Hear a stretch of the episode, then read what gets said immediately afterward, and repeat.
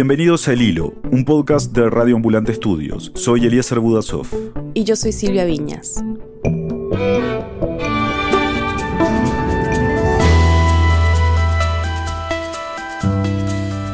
El narcotráfico mueve cientos de millones de dólares al día en América Latina a través de redes que conectan todos los países de la región.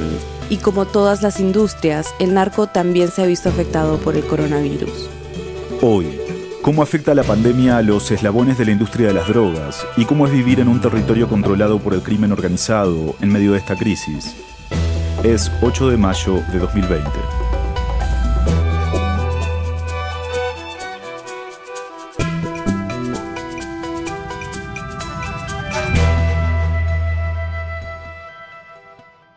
creo que hay una reflexión que hacer sobre el tráfico de drogas y es que es una industria que siempre ha sobrevivido a todo.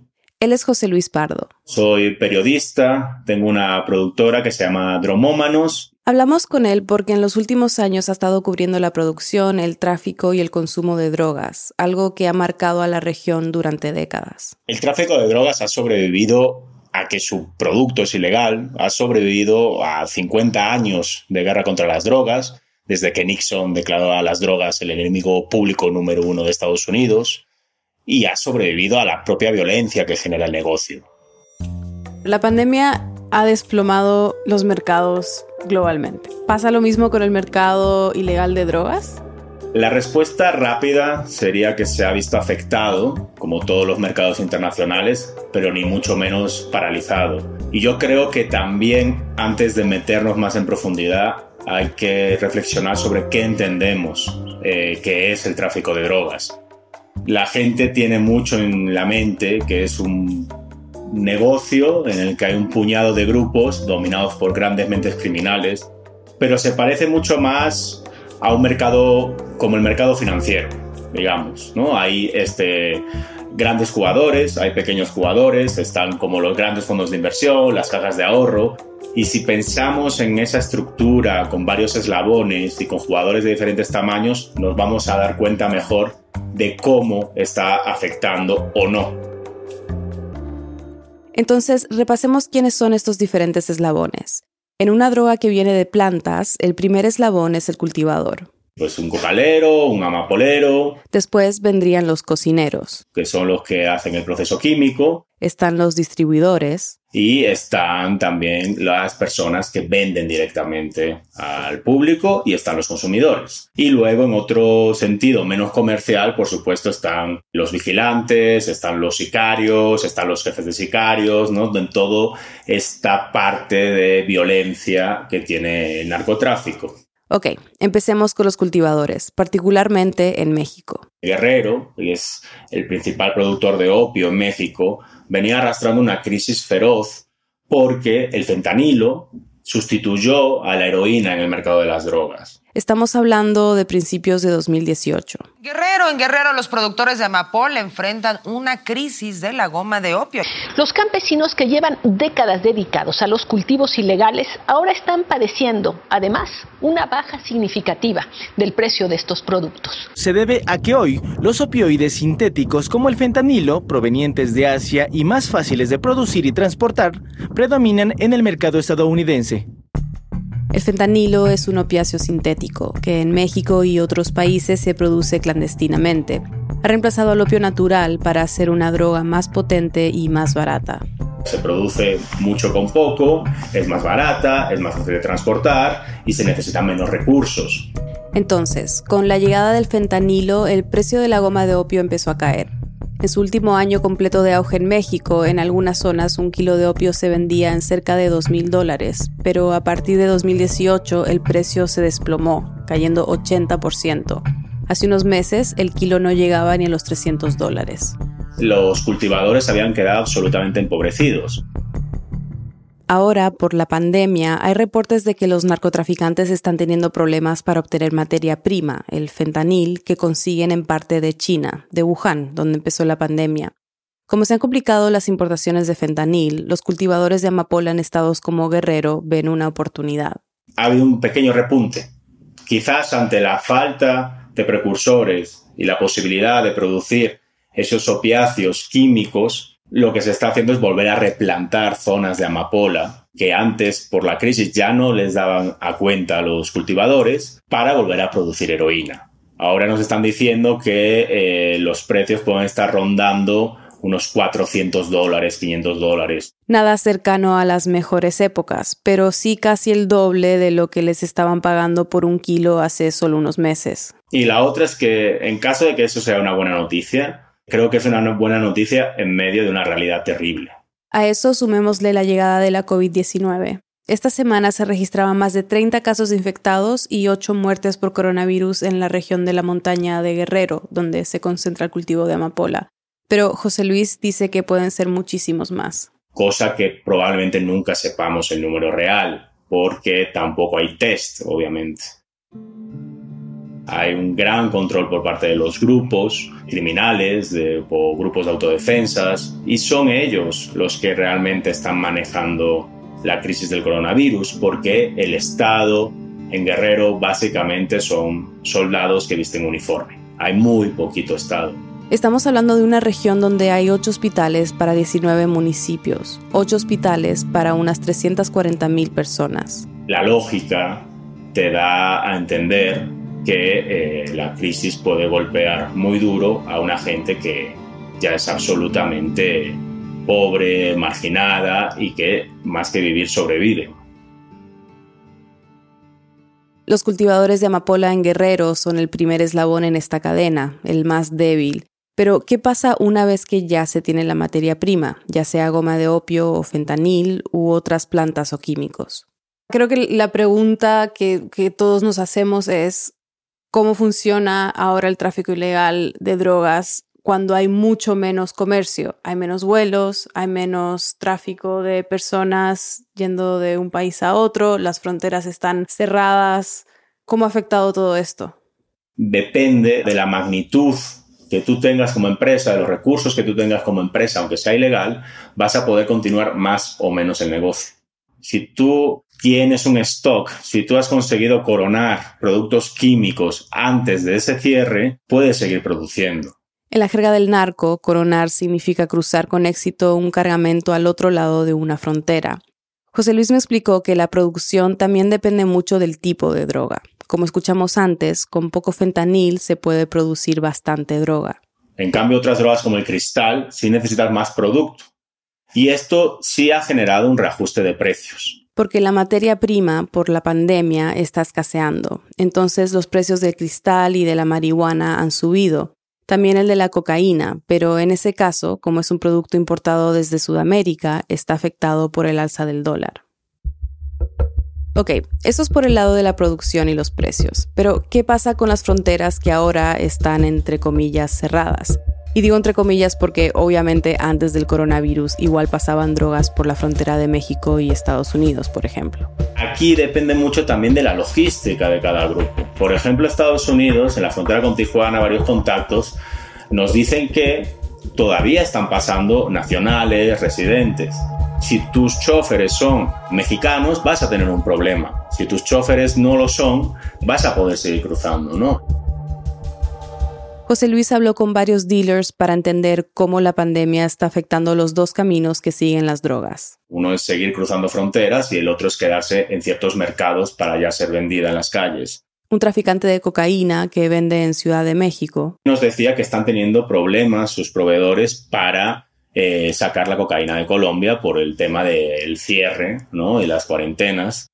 Dijo que tenían cocaína guardada en un local comercial sin poder sacarla porque todo está parado por la pandemia. Él también nos contaba que más o menos de unas 30 ventas que tenía cada día, eso se ha reducido a entre 6 y 10 de media.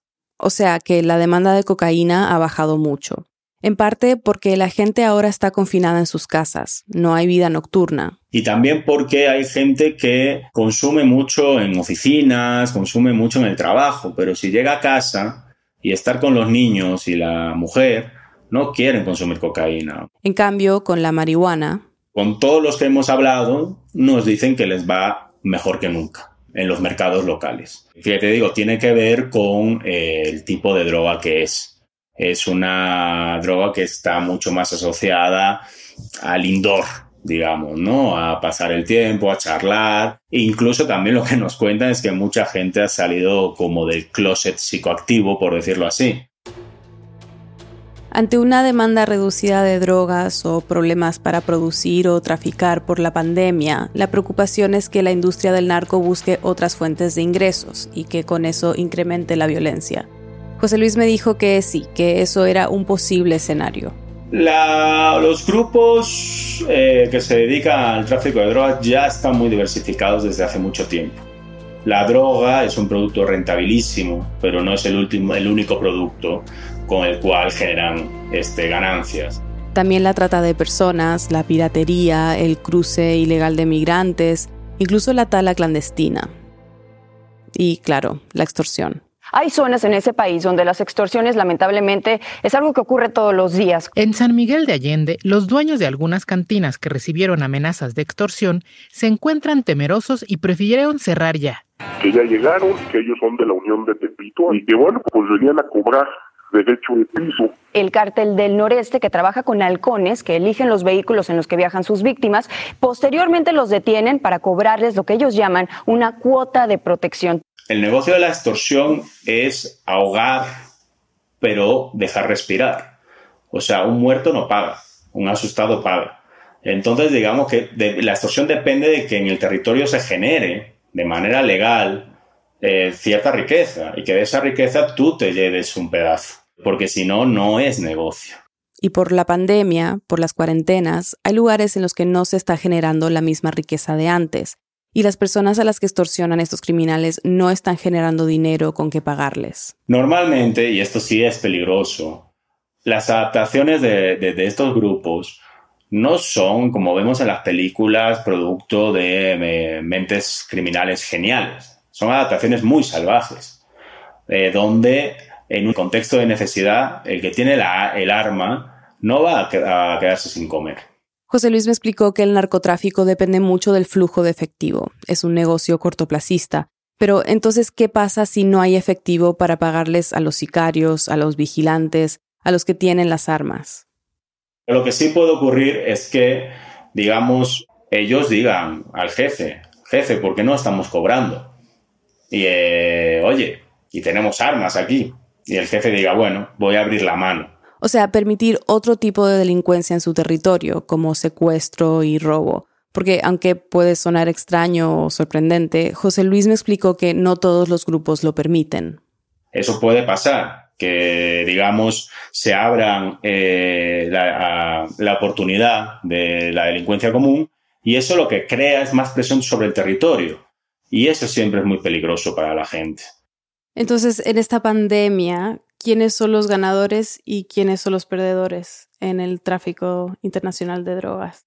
Pues tráfico de drogas va a continuar, pero va a haber reestructuraciones probablemente, porque estamos hablando de un negocio que no solo emplea a miles de personas, sino que afecta a la vida de millones de personas. Es en América Latina y en México en concreto, para entender las sociedades, para entender cuestiones económicas, para entender cuestiones sociales, no se puede eh, dejar de lado el crimen. Entonces yo creo que si va a pasar lo que pasa en cualquier crisis. ¿Qué pasó después de la crisis de 2008? Los ricos siguieron siendo igual o más ricos, la clase media se empobreció y los que estaban mal siguieron muy mal. Eh, entonces, al final pierden los de siempre pierde la gente, pierden los eslabones más débiles. Van a ganar los que ganan siempre y van a perder los que pierden siempre.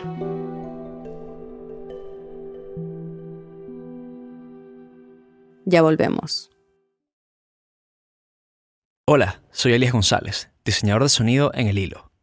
Esta semana fue Giving News Day, un día global de solidaridad para apoyar los medios periodísticos que valoras y que te han resultado útiles durante la pandemia. En el hilo trabajamos duro cada semana para contarte qué está pasando en Latinoamérica y cómo ha reaccionado a la emergencia del coronavirus. Queremos seguir sirviéndote. Si valoras lo que hacemos, por favor participa y apóyanos. Por más pequeña que sea, tu contribución hará toda la diferencia y nos ayudará a seguir contando historias necesarias con una mirada regional. Para apoyarnos, ve a radioambulante.org slash apóyanos. Desde ya y en nombre de todo nuestro equipo, muchas gracias. Hola, soy Daniel Alarcón, director editorial de El Hilo. Tengo otro trabajo también como productor ejecutivo de un podcast en español que les puede gustar. Se llama Radio Ambulante.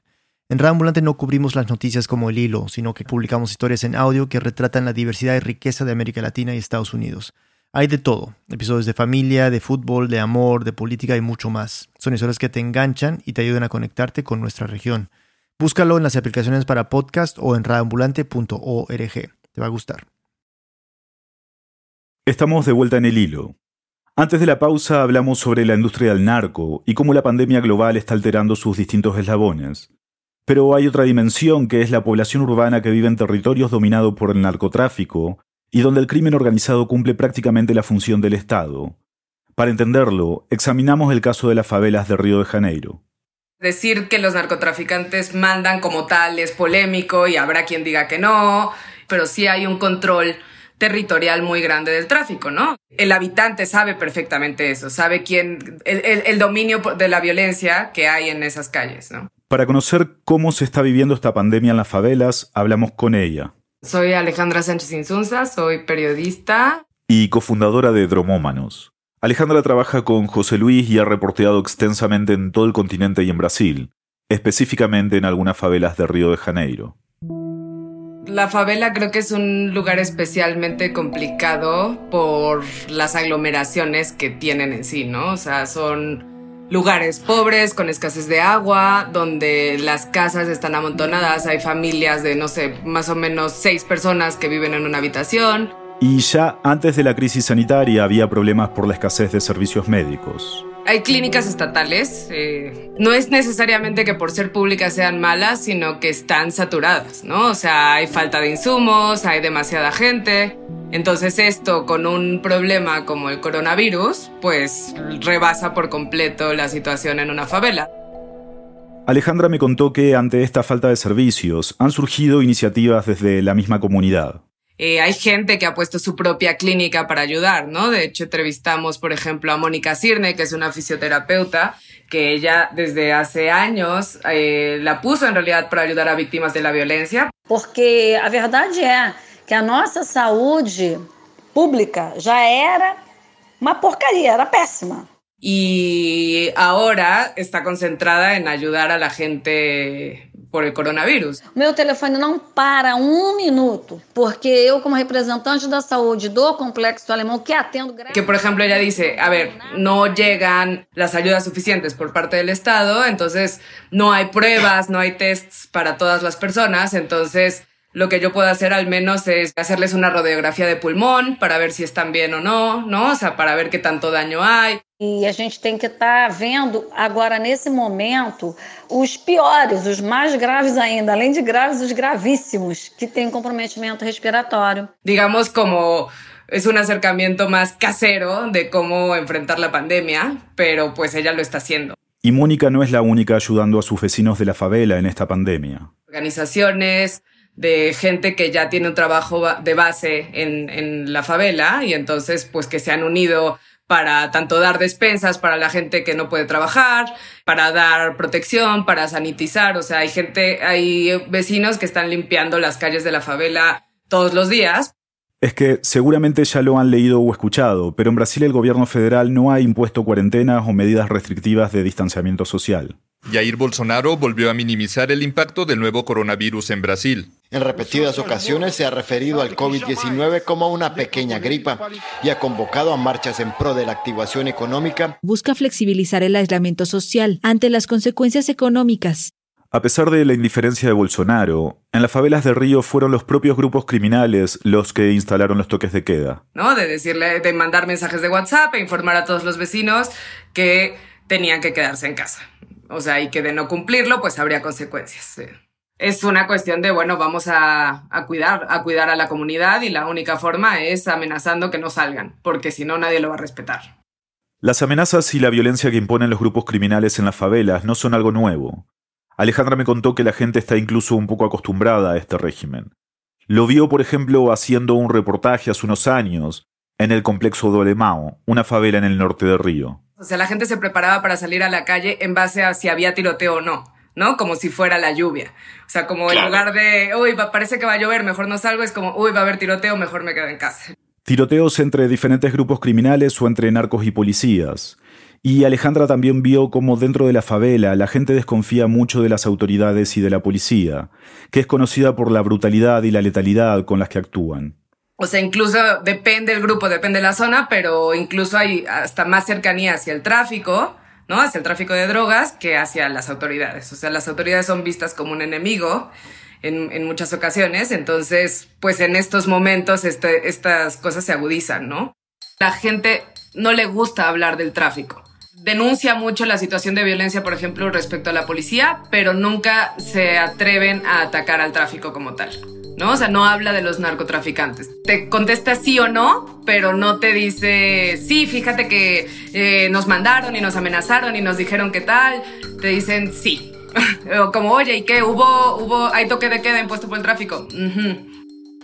Hay miedo, dice Alejandra, porque saben que sus vidas dependen de obedecerles. Siempre ha sido esa relación compleja entre protección y a la vez miedo, porque por otro lado, pues sí habrá el narco local chiquito que pues tiene dinero y entonces le da despensas a la gente que no está trabajando en la favela. Alejandra me explicó que es difícil saber qué tanto se están cumpliendo las medidas de distanciamiento social en la favela, porque claro, no son todas iguales. En una zona puede que sí se esté cumpliendo a la perfección porque el dominio del grupo ahí sí es, o si es muy fuerte, o vas abajo, que donde estás más cerca de las grandes avenidas y ahí no hay tantos narcotraficantes, entonces la gente es más laxa en las medidas medidas, etcétera, ¿no? Se están intentando cumplir, no solamente por el tráfico de drogas, también las organizaciones civiles que están pidiéndole a la gente que se quede en casa, haciendo trabajo de puerta en puerta, llevándoles eh, víveres, etcétera, ¿no? En ese sentido, se está intentando cumplir.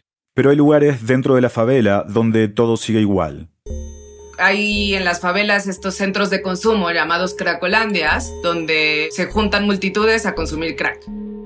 El crack, la pasta base, el paco, la piedra. Una droga fácil de conseguir, barata y muy destructiva.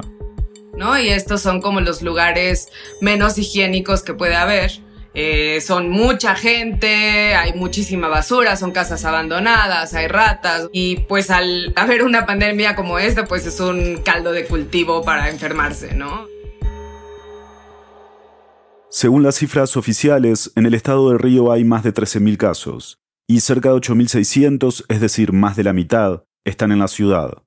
Pero estas cifras no necesariamente hablan de lo que sucede en las favelas. No he visto como cifras muy transparentes, o sea, muy fiables. Los habitantes dicen que no saben nada, que creen que hay muchos más casos de los que reportan las autoridades locales y, estatales. Y no hay tests, o sea, no hay tests suficientes, en la favela mucho menos. Entonces realmente no hay una dimensión lógica. O sea, lo que sí es que la gente tiene mucho miedo, se está enfermando mucho. Ontem eu botei 18 pessoas na fila para fisioterapia respiratória. E o único lugar que faz fisioterapia respiratória gratuitamente para quem não pode pagar lo que decía Mónica, o sea, Mónica diario está llevando gente tanto a su clínica para ayudarles como yendo a otros lugares de, de la ciudad con ellos, o sea, llevando a hospitales o depende de la situación para apoyarlos. Elas precisam que alguém oriente e eu estou aqui para isso. De verdade, estou orientando toda a comunidade que precisa, o que eles têm que exigir. Agora a gente tem que brigar pela nossa vida. E eu estou brigando pela vida deles. Al final del día, frente a la ausencia histórica del Estado en las favelas, este tipo de iniciativas ciudadanas se vuelve fundamental para los que viven allí. Pues creo que es lo, que pasa en general en América Latina, ¿no? A donde no llega el Estado, llegan los grupos criminales a fungir el papel que le correspondería a las autoridades.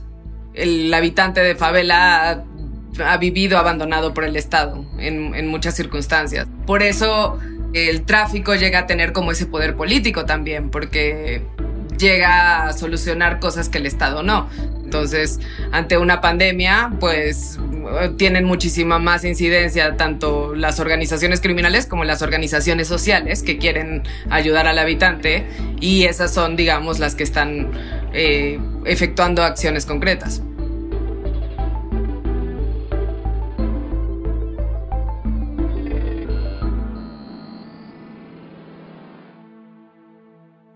Alejandra Sánchez Insunza y José Luis Pardo son periodistas y co-creadores de la productora Dromómanos. Para su reportería para este episodio contaron con la investigación de Eduardo Giralt y Arturo Calderón.